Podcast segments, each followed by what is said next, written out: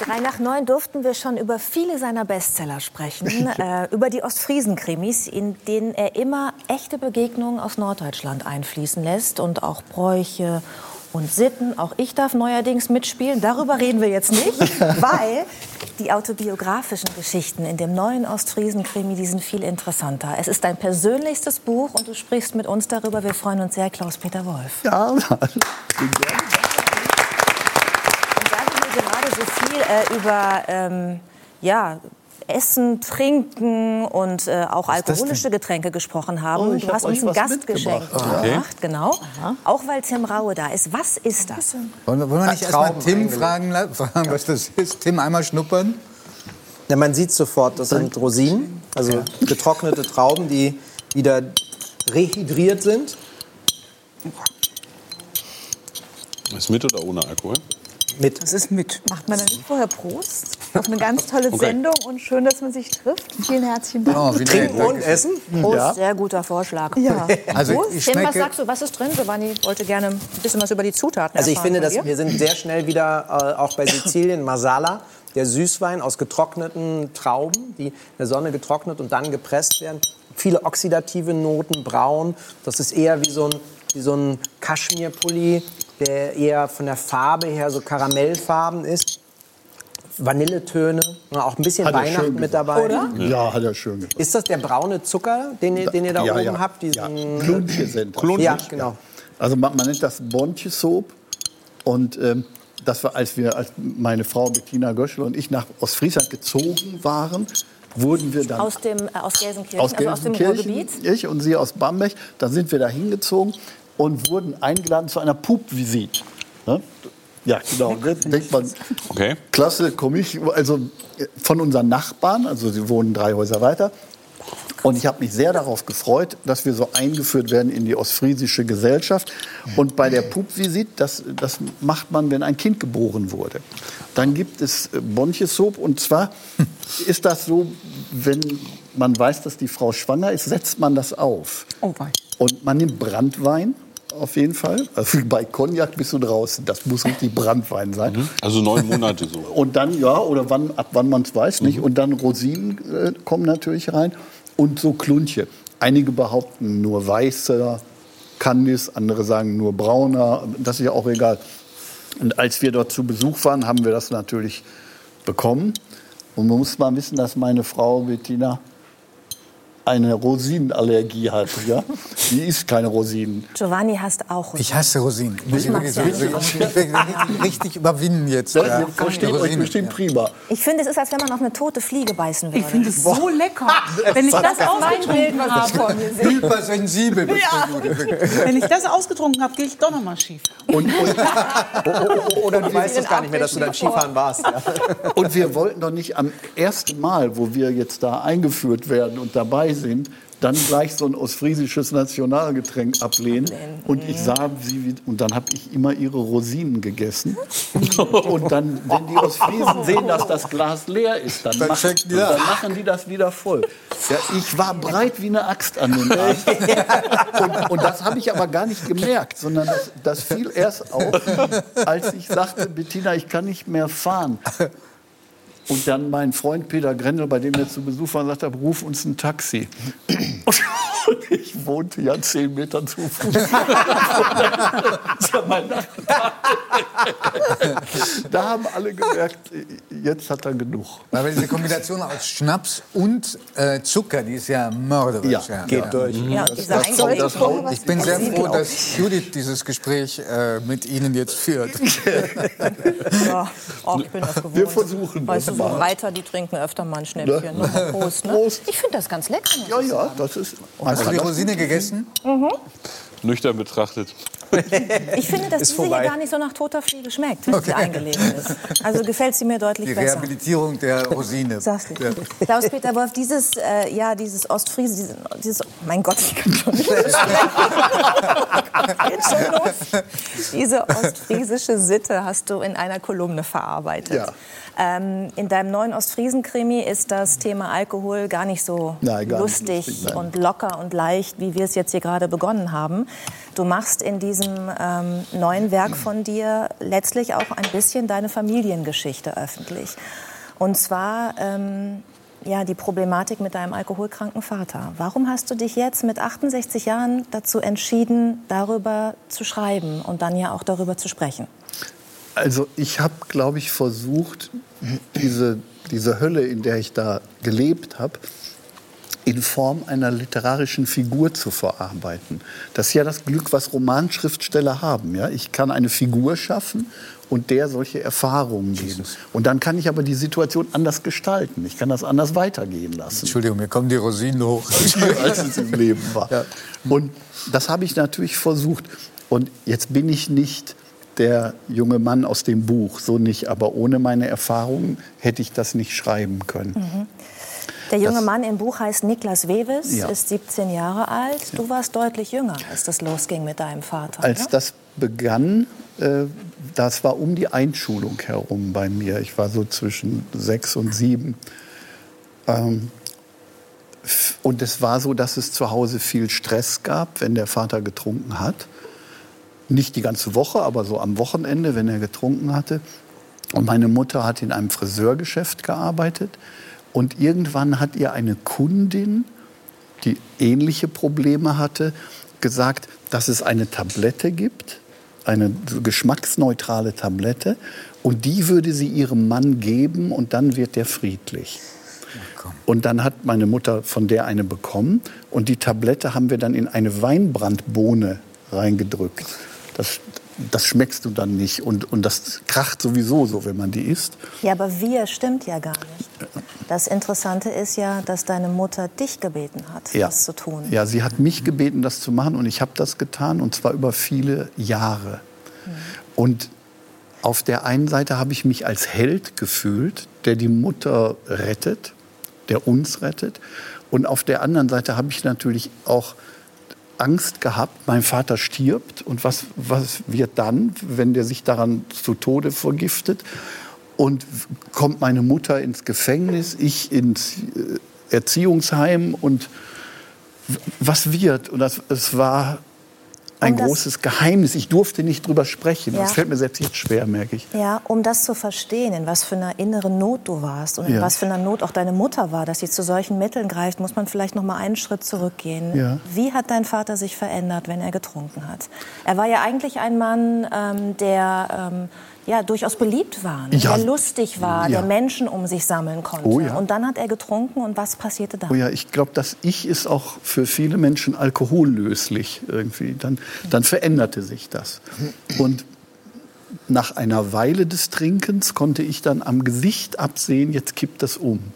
Und das war vielleicht auch so eine frühe Phase schon, wo der Schriftsteller in mir geschult wurde, auf Menschen zu achten, sehr genau zu merken, das sagen die jetzt gerade, ist es noch witzig, gleich kann es ganz, ganz schlimm werden, so in die Abgründe der menschlichen Seele zu schauen.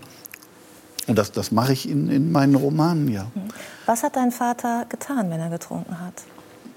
Du Ja. sagst, es gab dann Gewalt. Ja, da gab es auf der einen Seite Gewalt und auch natürlich Schreierei. Man konnte nichts mehr richtig machen, natürlich.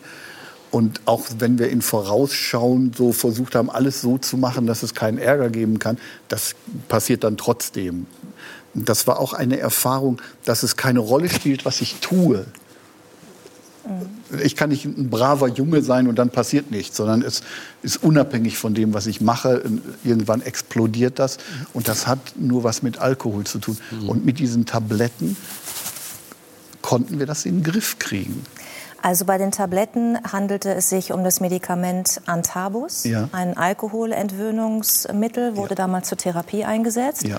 Und eigentlich war es so, wenn man es nochmal recherchiert, wenn jemand loskommen wollte vom Alkohol, dann durfte er halt nichts trinken. Ja. Dann hat er dieses Medikament bekommen und das hat dann dazu geführt, Genau. dass er, wenn er dann etwas getrunken hat, dass ihm dann übel wurde, Genau. so dass er irgendwann die Übelkeit mit dem Alkohol verbindet und es ihm dann leichter fällt, eben nicht zu trinken. Ist genau wie du sagst. Und das hilft natürlich in der Therapie, wenn jemand noch unter schwerem Suchtdruck steht, hilft dem das, überhaupt therapiefähig zu werden und nicht zu trinken. Ne? Das erste Glas stehen zu lassen. Wenn du das aber jemandem ohne ärztliche Aufsicht und dann heimlich gibst, der bereits getrunken hat, dann rebelliert natürlich der Körper und äh, der, der ist dann auf allen Vieren durch die Wohnung gerobbt, äh, hat Angst gehabt, dass er stirbt. Ist natürlich äh, alles voll gebrochen und übergeben. Und dann kamen aber friedliche Tage. Ja, ist ja klar. Und Das heißt, er hat nicht mehr geschlagen, er hat nicht mehr geschrien, es Nö. war Ruhe. zu ja, Hause. ich hatte im Grunde einen netten Papa. Hat er nie Verdacht geschöpft? Wahnsinn. Ich glaube, also einmal flog mein Essen an die Wand, weil er dachte, das käme davon.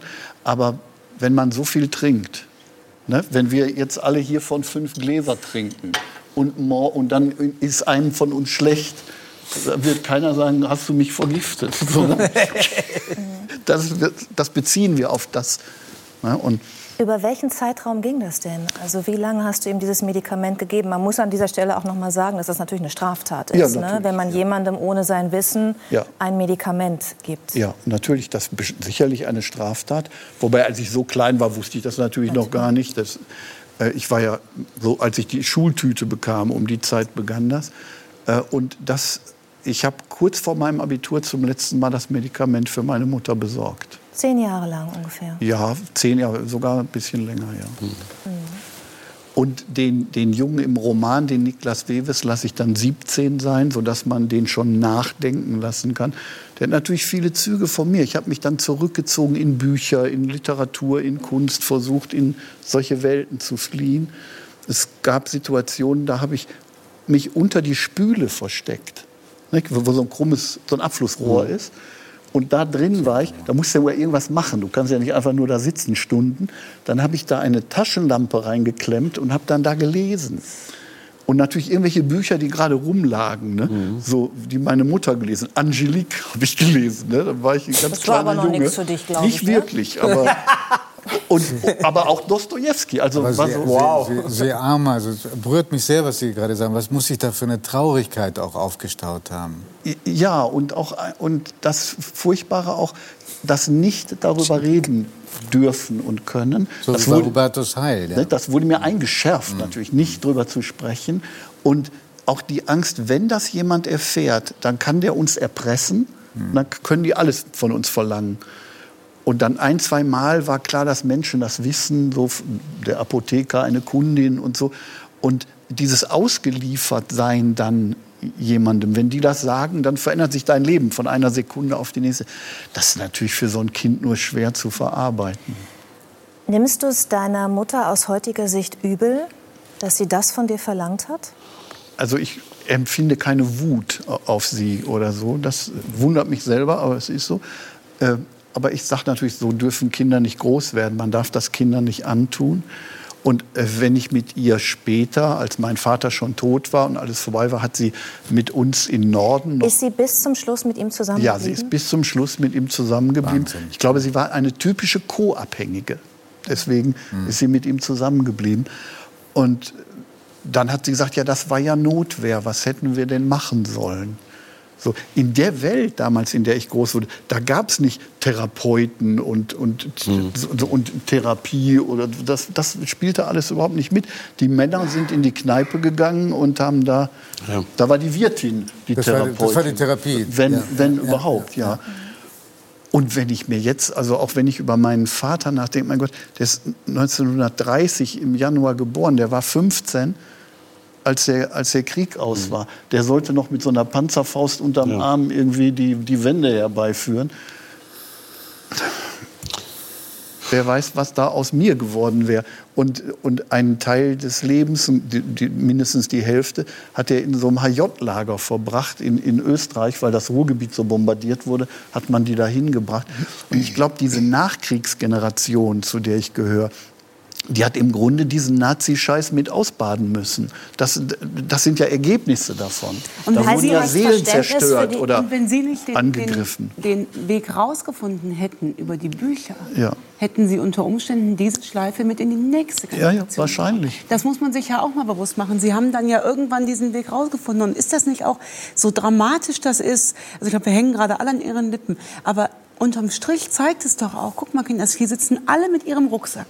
Keinen davon sehe ich. Ich kenne ihre Bücher, ich kannte sie als Schriftsteller von, von, aus der Presse, aber das vermutet man doch nicht. Man vermutet auch nicht so ein Schicksal äh, hinter ihnen oder was für Beweggründe.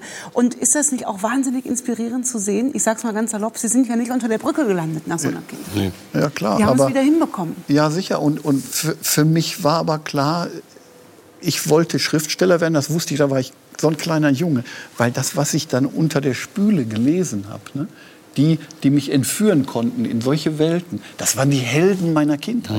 Die, die haben mich doch befreit, die haben mich gerettet. So einer wollte ich auch gerne werden. Das heißt, das Schreiben war Therapie für dich? Ja, auch? garantiert, ja. Ja. Und ich glaube, lange Zeit habe ich jedes Buch im Grunde für den Jungen unter der Spüle geschrieben, damit er wieder was Spannendes zu lesen hat, so, ohne das genau zu wissen. Sie wollten was sagen, ne? Herr Heil? Ich muss zugeben, dass mich das wirklich tief berührt wegen unglaublicher Parallelen. Also mein Vater war auch Alkoholiker, da war auch Gewalt eher gegenüber meiner Mutter im Spiel. Die hatte die Kraft, sich dann zu trennen. Der ist dann auch weggegangen. Das Verrückte ist, das, was Sie schildern, ist ein Onkel von mir, ist als 16-Jähriger auch 45 noch in den letzten Kriegstagen. Also jede Familie ist geschüttelt. Und ich habe irgendwann ein Gefühl gehabt, es gibt keine ganz normalen Familien. Irgendwas ist immer. Unter jedem Dach ein Ach. Ja, aber es ist nicht, es ist nicht so, dass man dann als Folge dessen zu einem Schicksal verurteilt ist. Ja. Man kann sich damit auseinandersetzen und man hat auch nicht das Recht, sich auf seine Kindheit herauszureden. Ich sage das mal ein bisschen so, man muss sich damit auseinandersetzen, man braucht vielleicht Hilfe und Unterstützung, aber man darf sich auch, das klingt jetzt ein bisschen hart, nicht einrichten. Man muss schon auch einen, einen Willen haben, den man entwickelt hat. Aber die Mutter muss ja auch Höllen erlebt haben. Ja, natürlich. natürlich. Und, und die- dieser, dieser Wille, Welt zu gestalten, ne? Ja. dann im Roman, ja? Schicksale zu gestalten, etwas auch gut ausgehen zu lassen. Ich lasse es für den Niklas Wewes im Roman gut ausgehen. Die, die Macht habe ich ja, die ich Auch- im Leben so nicht hatte. Ne? Aber Auch Verantwortung zu übernehmen? Ist das ein Gefühl, was Sie, was Sie dadurch entwickelt haben? ja, vielleicht. Ja. Also ja. ich weiß, dass Sie sich für ganz viele Dinge auch engagiert haben. Ja, ich bin so Schirmherr für ein Hospiz und sammel, sammel Gelder dafür und so. Ja klar, also der versucht, die Welt ein bisschen besser zu gestalten. Nicht? Und ein- einen Beitrag zu leisten, dass solche sowas nicht geschieht. Und ich glaube, frei darüber zu sprechen, wie jetzt hier, das, das ist ganz wichtig. Ich, war, ich wusste erst gar nicht, will ich das überhaupt offen machen. Nicht? Und dann habe ich es an, an Kester Schlenz äh, geschickt vom, vom, vom Stern. Und der sagt, komm, komm, Mensch, das ist die, eine große Geschichte und ich mache das, das ist wichtig für Leute. Und dann, die, als die Einladung hierhin kam, ich dachte, mit dir kann ich darüber sprechen. So, jetzt war, hier war ich, hier bin ich nicht zum ersten Mal. Hier habe ich das sicher? Gefühl, das geht. Ich fühle mich sicher. Keiner wird mich doof anmachen oder so. Darum geht das. Und als das klar war, da habe ich gesagt, okay, dann mach es doch offen, Klaus-Peter. Ja, und es zeigt wieder, wie wichtig es ist, auch über Brüche offen Ja. sprechen zu können und darüber zu sprechen, weil es anderen Menschen wieder Mut machen kann. Ich habe das Gefühl, das war eine sehr ehrliche Runde hier heute Abend mit vielen bewegenden Geschichten. Und äh, ich sage Danke.